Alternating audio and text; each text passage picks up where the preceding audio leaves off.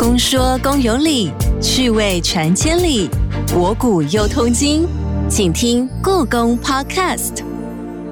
Hello，你好，我是阿哲。今年故宫针对暑期档期推出了亲子合家共赏的草虫捉迷藏特展，展出故宫所收藏的草虫画，有可爱的蝴蝶、蜻蜓，也有不那么可爱的蟑螂、小强跟苍蝇，以及生活比较常见的蜜蜂、蚂蚁等等。另外还特别找了一些出现甲虫的画作。同时，展览结合了生物学、自然科学的角度，让大家能轻松的欣赏古画，还能了解昆虫的小知识。今天我们邀请到的三位来宾，就要从中国绘画艺术的面向和实际昆虫的生态说明来进行比对，带给大家一集充满艺术和生活趣味的内容。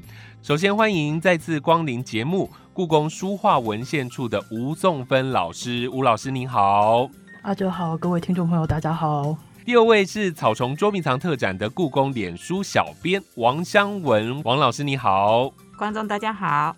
再来是台大昆虫学系的副教授，同时也是昆虫标本馆的馆长蔡志伟老师。老师你好，阿哲好，各位好，欢迎三位老师。今天是我们再一次来聊草虫画。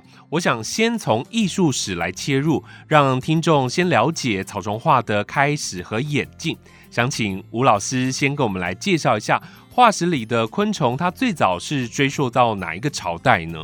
好的，我想这个问题的话，它呃有点一言难尽。那嗯，大家都知道，基本上中国的古代的画科可以分成山水。人物以及花鸟三大画科。那最早的时候，草虫它其实嗯比较依附在花鸟的这个画科向下。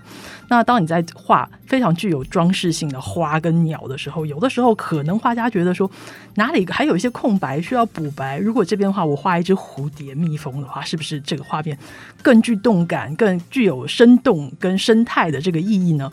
所以早期的时候，其实草虫跟花鸟它是不分家的。到了宋代，宋徽宗即位大概二十年左右吧。北宋宣和二年（西元一一二零年）的时候，宋徽宗他出了一本书，叫做《宣和画谱》，让所有的至宝归我赵家的内府。那我的内府里面有这些画，那些画都是好的不得了的，请大家跟我一起流口水。这样子，他的《宣和画谱》里面就把这些画把它给分成十个种类，在十颗最末项。有一门叫做蔬果，这个蔬果两个字写的是大字，就是蔬菜水果的蔬果。那么下面写了小字草虫赋，就是说除了蔬果以外，我们还画了草虫在这个蔬果的这个项下。这个是我们目前知道记载里面草虫第一次被视为是一个专门画科的开始，就是十二世纪初的时候。是，所以也就是在《宣和画谱》里面提到草虫，这算是草虫的起源。这样说来，是不是在更早之前的文献当中就有提到草虫这两个字，将草虫有明确的定义呢？这也是一个很复杂的问题，但我想尽量简单明了的告诉大家，其实草虫这一个词句。在文献当中最早出现的时候，其实应该是《诗经》的《少男》。《少男》里面的话就有“嗯，夭夭草虫”这个诗，可能讲“夭夭草虫”，大家不是那么样子的熟悉。但是如果我们讲说“忧心忡忡”，大家就知道，其实它是它是同一个篇章来着。这个诗句的话是“夭夭草虫，涕涕腹中，未见君子，忧心忡忡”，讲的其实是一个征人的妻子在怀念自己丈夫的这个情节。在古代儒家的教育里面，《诗经》扮演着一个很重要的角色。孔子都说，学诗的话，你可以多视草木鸟兽之名。呃，里面呢当然提到了很多很多虫的名字了，那当然就有人就考证说草虫到底是什么东西。大部分的人的话就考证的话，就是说说是在草间的鸣虫。后来因为草丛间的这些小生物，它其实呃种类非常的繁多，所以后来的草虫图呢，它变得有点广义的草虫图的话，它是除了草间的鸣虫以外，那像是呃蝴蝶啦、蜜蜂啦、其他的这种甲虫啦什么的都都。包罗万象的在里面。嗯哼哼，因此在这一回的展览当中，我们看到的草虫图，它里头包含了非常多的生物的种类，就像我开场所提到的蝴蝶、蜻蜓、蚂蚁、蟑螂、苍蝇，也有蜘蛛、甲虫跟瓜牛等等哦。但我很好奇的，所谓的草虫图，它有草也有虫嘛？到底花草植物是主角，还是昆虫生物是主角呢？呃，这个问题我觉得问的很好，应该说是草虫画的话，单画一只虫。感觉起来就是在中国人的观念里面，好像你单画一只虫的话，单位不成方，有点像是那个中医的这种样的理论，它稍显枯燥乏味了一点。但是呢，画的比较满，嗯，让大家觉得说整个画面比较丰富。那感觉起来的话，就是你这张画的话，非常的有诚意。这感觉起来，我们现在看见的草虫画很多都是采取这种样子的风格。到底植物还是主角，还是动物是主角呢？其实，嗯，见仁见智。有的时候你看见这一幅画画的最好的。其实是背景的植物，但是虫呢也很重要。就是它出现虫的话，比如说像是清朝很有名的墨古画家运寿平，他就说画那个画非常非常的好。但是如果你在旁边，你加上了可能嗯受到这个花朵的香味或者是嗯颜色吸引而来的这些昆虫的话，反而更使这个画作增添生气。所以其实草虫图，我觉得把它给硬切成草跟虫，嗯。应该这个就不是画家的初心了。了解，老师就您的研究啊，过去的画师他是如何画好这些草虫跟昆虫的？怎么样画好昆虫呢？其实古人的画法跟现代人的画法其实没有什么不一样。现在的人的话，我们要怎么样画好昆虫呢？首先，你必须要。仔细观察昆虫，但是现在的人的话，我们其实我们有呃照相印刷术比较发达，或者是我们上网去 Google 一下，找一只虫来，然后照着它去画都可以。中国古代的画家他们强调的是神形皆具，就是说你除了形态要像，你的那个精神、你的那个动作、你的那个意思要像。很多画家为了要画好这些草虫，第一个他们自己实地的去观察这些虫，有的呢可能是抓了这些虫就近观察。甚或是他们自己就趴在园子里面的一个角落，然后直接看这些生物自由的样子。南宋的时候有一个文人叫做罗大经，他写了一本著作叫做《鹤林玉录》，它里面就讲到有一个画家叫做姓曾，曾子的曾。他说这个画家很老，画这种样子的小昆虫，这么小这么小的昆虫，但我觉得应该是年轻人的天下啊，因为年轻人眼力好嘛。可是曾云潮这个老画家他很神奇，就是。他画的草虫呢，老而易精，越老画越好。罗大经就很高兴的就来访问他，就是说：“哎，曾老画师，你为什么画的那么好呢？”那曾老画师就是说：“我实地观察这些昆虫，而且我还想象我自己就是一只虫。”这个话，我觉得，嗯，他的他的说法其实就是符合我刚才讲的，嗯，中国画形神俱备的这种样的条件。第二个，南宋的时候的话，有一笔资料，就是说有画家姓孔，他叫孔去飞，去除的去，是非的非。孔去飞这个画家，他很有意思，他花钱雇附近的小朋友来帮他抓这些虫来。而且他观察抓来的这些标本，他还把它给分门别类，就是建立了一个档案资料库一样，把这些东西收集起来。遇见需要画的时候，他就照着画。这个我觉得是呃，花钱雇小屁孩收集标本，是比实地观察要来的更积极。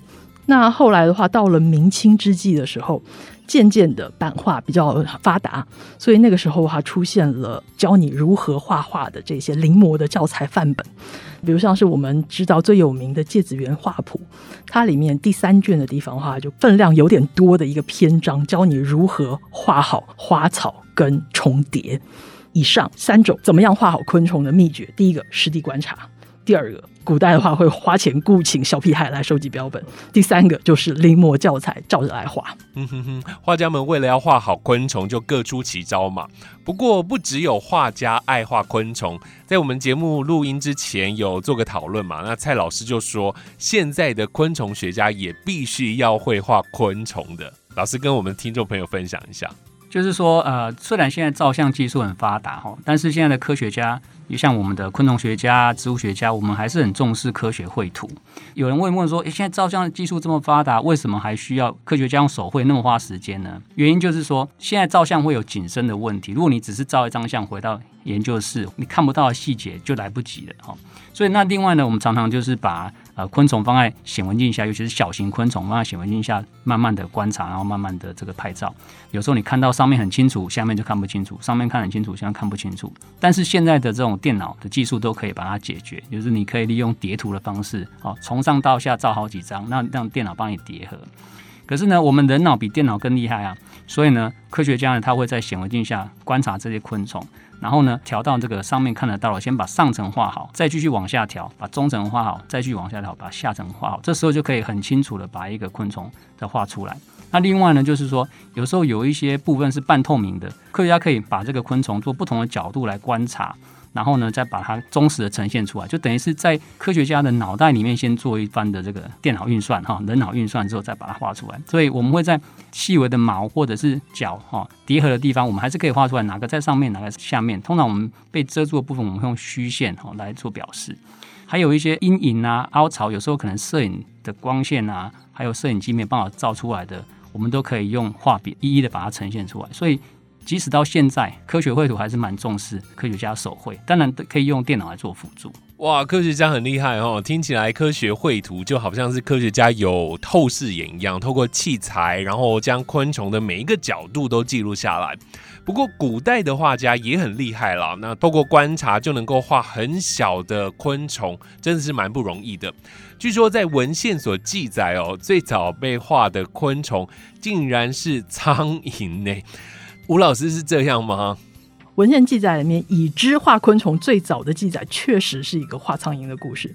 那事情是，嗯，唐代张彦远《历代名画记》里面所记载的，说的是大家的老朋友三国吴的孙权，他呢是出资的，应该说是这个业主。他的厂商是谁呢？是一个著名的画家，叫做曹不兴。曹曹操的曹，嗯，是不是的不？那兴的话是高兴的兴，曹不兴他大概活动时间是在西元二到三世纪的时候，呃，孙权请这个当时的著名画家曹不兴来画一个屏风。曹不兴画的时候呢，挥毫的时候非常的淋漓畅快，所以据说在画的时候不小心撒了一滴多余的墨在那个屏风上面。怎么办？当时没有立可白，你信口雌黄的话，也没有办法把那一个屏风恢复成原状了。曹不兴不愧是著名画家，立刻不慌不忙的把这个墨点上面添画成一只苍蝇，逼真的程度呢，据说让当时的皇帝孙权看见这个苍蝇的时候，还会会伸手去驱赶它。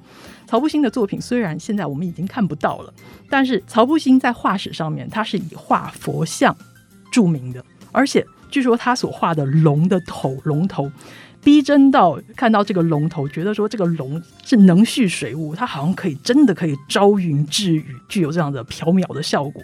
所以我想，曹不兴应该是特别擅长营造真幻之间的这种感觉吧。他所做的苍蝇，相信应该是拟真欲飞的一款。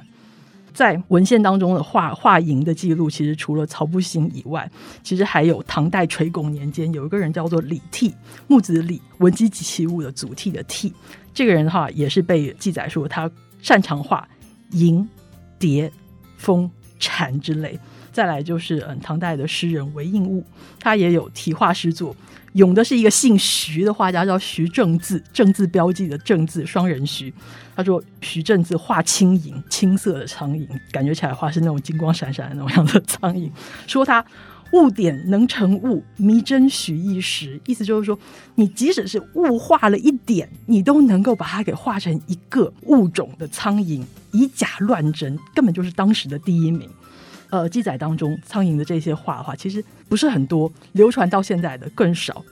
我觉得德不孤必有邻。二三世纪、千年以后、万里之外、十五世纪的欧洲艺坛，其实常常看见画家恶作剧所画的苍蝇。为的呢，其实也是一样。第一个展现自己的画技，我就是画的很好，我就是画了画了一只苍蝇，让你以为它是真的苍蝇。然后再来的话，就是当有人伸手去赶的时候，就表示说，嗯，那个我很成功，我画出来的就是嗯恶作剧，有搞到你。大概是在十三到十四世纪的时候，意大利绘画之父乔托。他在当学徒的时候，也曾经这个样的恶作剧戏弄过他的师傅。那我觉得这是东西方对苍蝇的一个嗯比较有趣的恶趣味。也就是说，画家如果真的要画苍蝇，就是要把它画的栩栩如生，让人家觉得是真的。那这些人的功力也是不错的哦。说到了苍蝇，在这一次的展览当中，就有一件作品是青玉笔《诗经图》里头的青蝇三章，里面就画了苍蝇。是不是请蔡老师来跟我们介绍一下什么是青蝇？它是苍蝇的一种吗？还是什么呢？好，中国的青哈有有这个绿色的意思，例如说青山绿水哈是绿色的意思，或者是蓝色的意思哈，像青天白日，然后就蓝天白云这样子。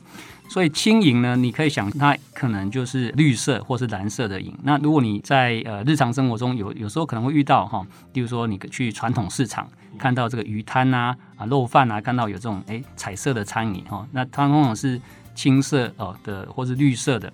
啊，身上有一些呃闪耀的金属光泽，那这一类呢，跟我们一般讲的家蝇是不太一样。家蝇是比较灰色斑驳的颜色哈，青蝇考据呢，应该是属于像丽蝇这一类的昆虫哈，丽美丽的丽丽蝇这一类的昆虫。丽蝇这类昆虫呢，它就喜欢在像一些动物的尸体哈，或者像粪便哈，或者是说一些鱼的内脏，所以你会在例如说。养鸡啊、养猪的畜牧场，或者是说你在呃肉摊啊、鱼贩啊，哦这一些地方，哦，那就会看到这一些苍蝇。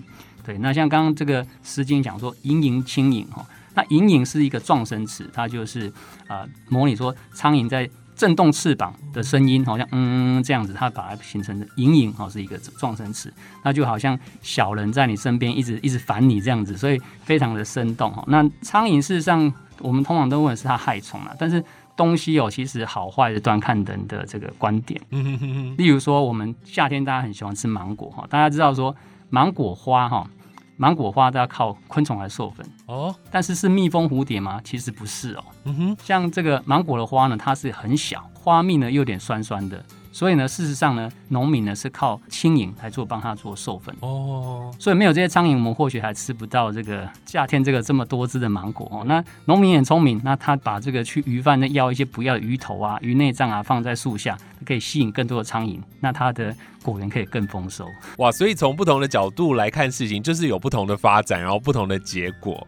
我知道老师们在准备展览的时候，特别这个苍蝇的部分，是不是有人发现它竟然跟法医学也有相关，其实是那个蔡老师，因为他特别讲到说，我们台大昆虫系的肖旭峰老师是专门研究那个所谓的昆虫法医学。宋芬第一个反应时间就是说，如果你被杀掉的话，你那个尸体上面的蛹的大小可以判断你的死亡时间。真的吗？瞬间了解哦，什么？原来这个就是昆虫法医学。然后一查之后惊为天人，原来有记录的，就是我们宋朝的那个《洗冤录》上面有讲到镰刀杀人的故事，就说有一个。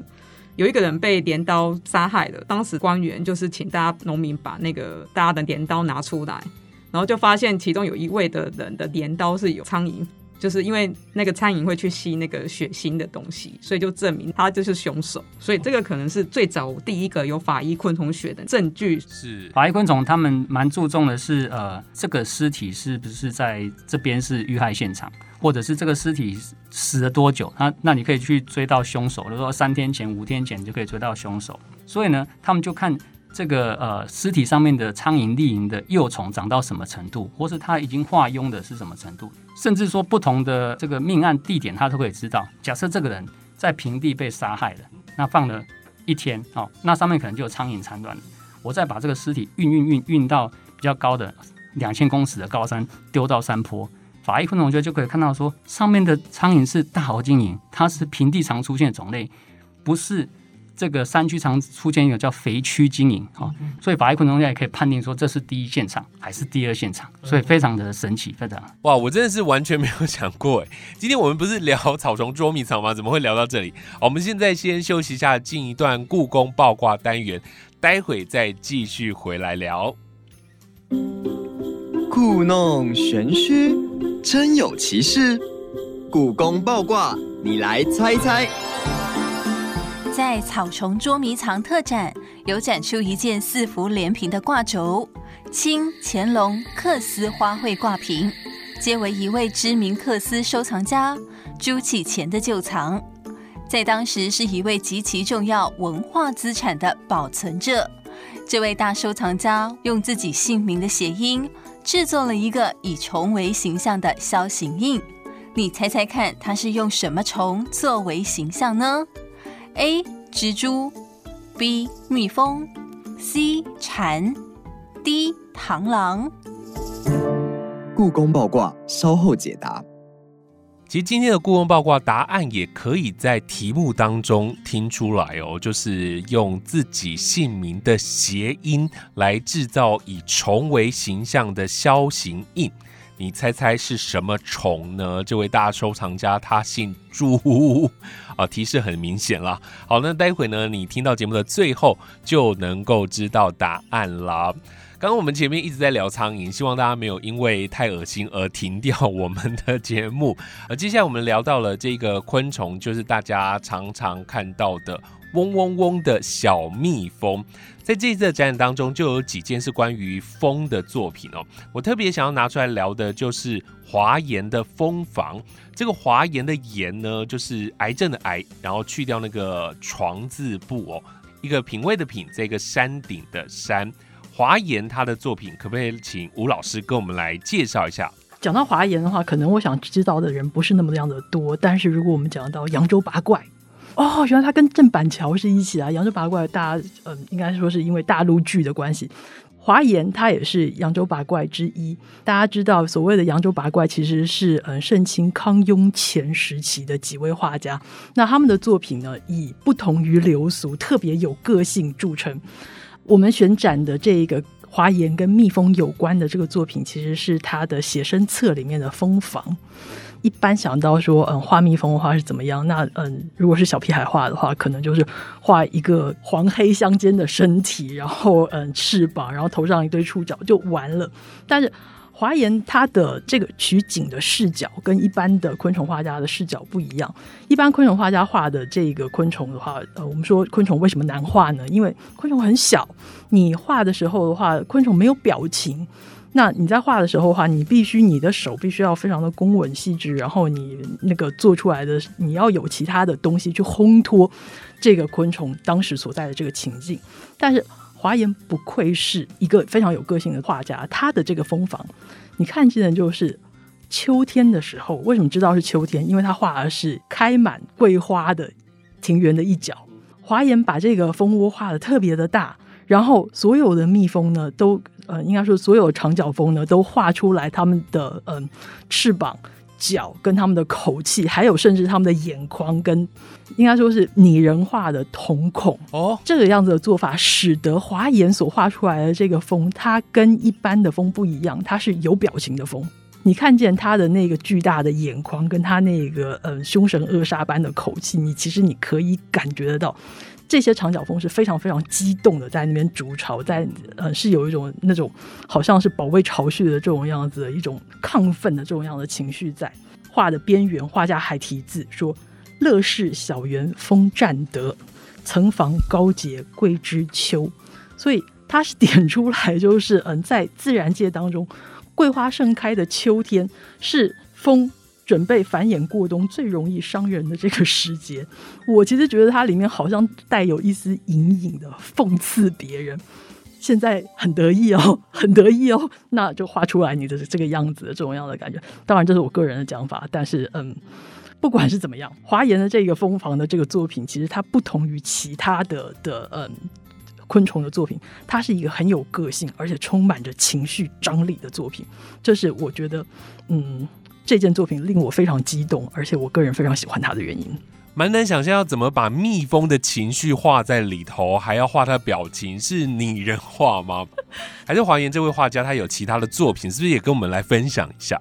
华严这个人，我觉得他很有趣，就是他在世的时候他非常的有名，但是他的弟子很少，好像他有一个弟子姓张，弓长张，嗯，一二三四的四，教育的教，张四教这个弟子说，为什么？呃，华严收的弟子这么少的原因，是因为他觉得他画神胜过画形，所以能够掌握的人不多。华严他的作品，其实我们看见极多极多。这一次我们选展的作品，除了这个蜂房以外，还有另外一个是草虫图。那个草虫图，我自己也是非常喜欢。其实两件作品的说明都是我写的。之所以非常喜欢它的原因，是因为那一个蜻蜓。手上抓了一只虫在那边吃，你真的可以感觉到那个那只虫多汁味美，因为那那一只蜻蜓抱着那只虫，张开它的大它它的那个口气，然后它脸上的那个表情，你真的可以感觉到它那种贪馋。那种激动的想要一口把它吞下的那种样子的感觉。我觉得。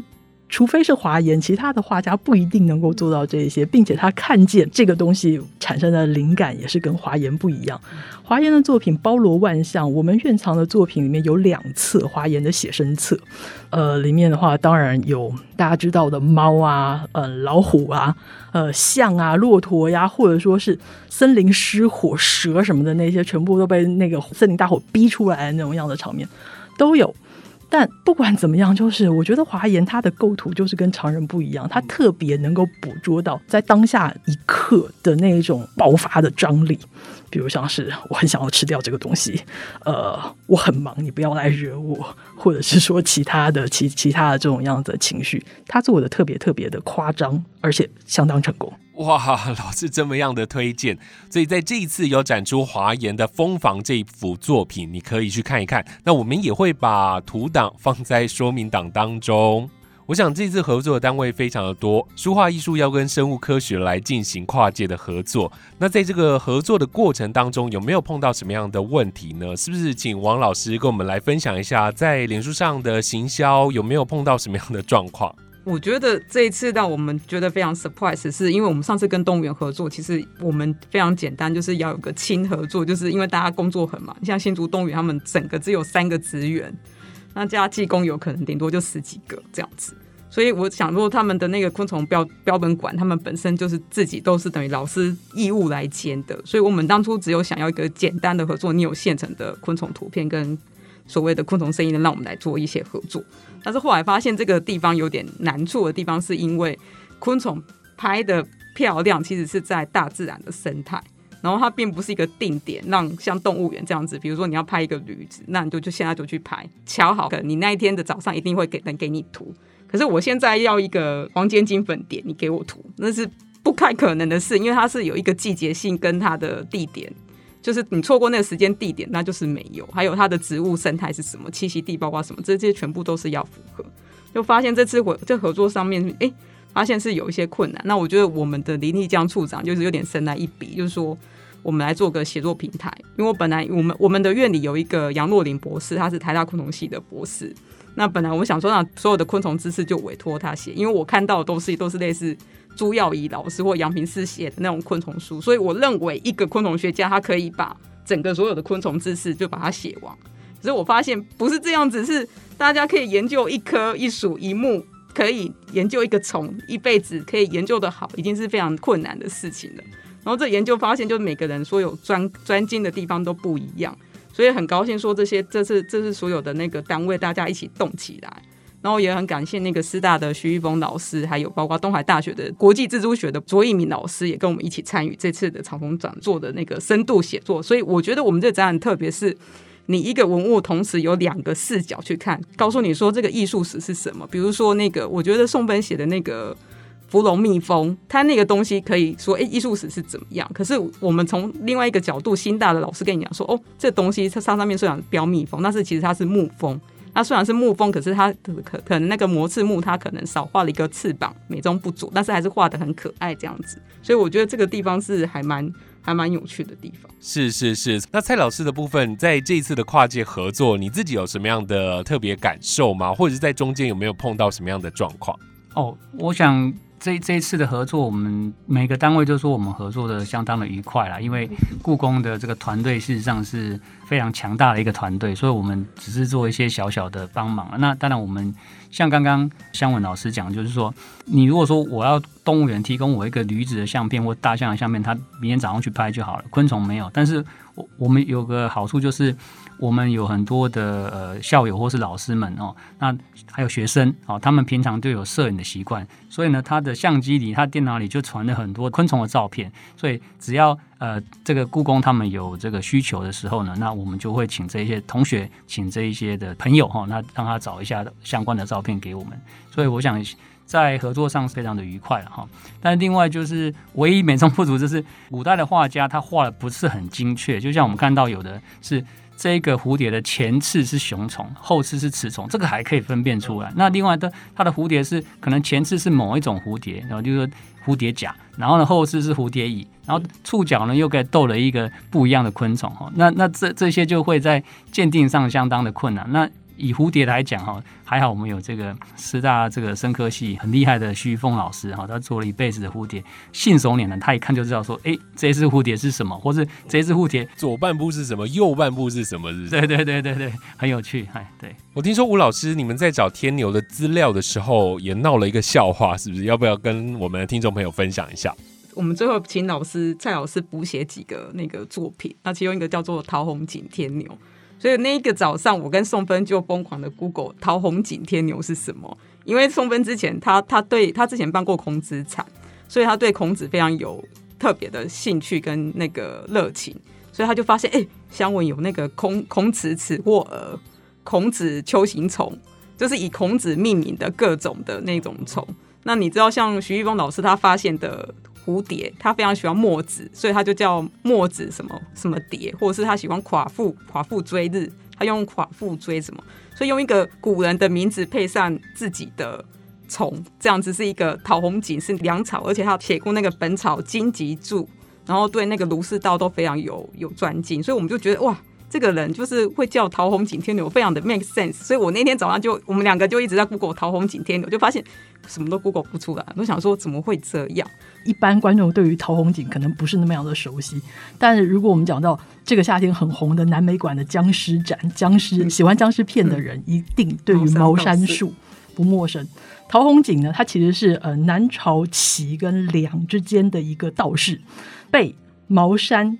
派道是尊为第九代的宗师，那么呃，这个陶弘景陶道长，因为他是历史上面非常出色的医生、博物学家，而且他也炼丹，而且他嗯，对于植物也有相当的研究，对于就《神农本草经》做了非常深入的校订。《神农本草经》呢这本书，它大约是成书于秦汉时期，是现存最早的中药学的专著。我跟香文听见陶弘景天牛的时候呢，我们第一个想到的人就是。是不是就是这个茅山道长陶弘景啊？那反正我们就是完全没有想到，其实陶弘景天牛是据说是嗯桃树上面颈子部分红红的一种天牛，陶弘景天牛。我们以为是陶弘景道长发现了天牛，或者是某一个。重庆陶弘景道长的粉丝发现了一个天牛，叫他做陶弘景，是反正就是完全没有想到，就是嗯，它其实是一个非常非常简单的一个名称。我想准备这一次的展览真的是让大家伤透脑筋了，然后呢，竟然闹出了这个笑话，是不是也请蔡老师来帮我们科普一下这个陶弘景天牛，它到底是什么样的生物，跟大家直接说清楚好不好？桃红锦天牛 是在桃树上面危害的红锦天牛，红锦天。那这个这目前台湾还没有，它它是一个呃危害树木的，通常通常天牛都是危害树木的害虫哈。那桃红锦天牛就是主要是桃树啊、杏树啊、李树这一些蔷薇科的昆虫。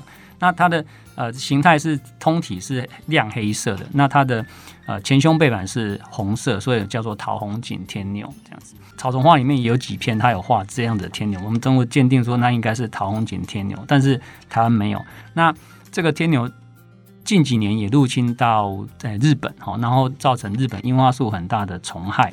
再附带一提就是说，呃，虽然我不是做天牛的，如果一般来讲我们做呃。不同昆虫分类的学家，他找到新种，他就可以给它命名。就像刚刚他讲说，徐峰老师把一种蝴蝶叫做夸父什么蝶这样子。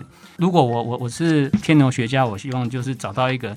在上面吃个什么药草，上面有一只天牛哈，那长得这个奇形怪状，我就可以叫它桃红景天牛。哇，我们今天的节目不单单只有聊艺术哦，还有聊科学。今年暑期故宫所推出的草虫捉迷藏特展，可以看到各种从草虫在古代画家笔下活灵活现。你可以从艺术赏析的角度来欣赏画作，看画家的画工、画法、构图等等。你也能够从生物学来解读草虫图。这一回的展览有许多生物学、昆虫学的专家跨界合作，提供正确的科普资讯。在展场当中有真实的昆虫照片，可以跟画作来做对比，甚至你还可以看到昆虫的标本。如果你还没有看展的朋友，真的很推荐你去看看。如果你已经看过一次的朋友呢，建议你再去看第二次，你会有不一样的发现。再次谢谢今天三位老师精彩的分享，谢谢，谢谢谢谢谢大家。故宫爆卦，你猜到了没？朱启前这位重要的克斯文物保存者，曾以什么虫为形象，作为姓名谐音的業形印呢？答案是 A 蜘蛛。古代業形的历史悠久，汉代是最为兴盛的时期，到了明清再次兴起，且成为篆刻艺术的一个特殊类别。没想到朱启潜竟然以蜘蛛为意象制作業形印。印中蜘蛛尽管只有六只脚，不过在篆刻家的巧手之下，仍精确地将蜘蛛的神态表现得惟妙惟肖。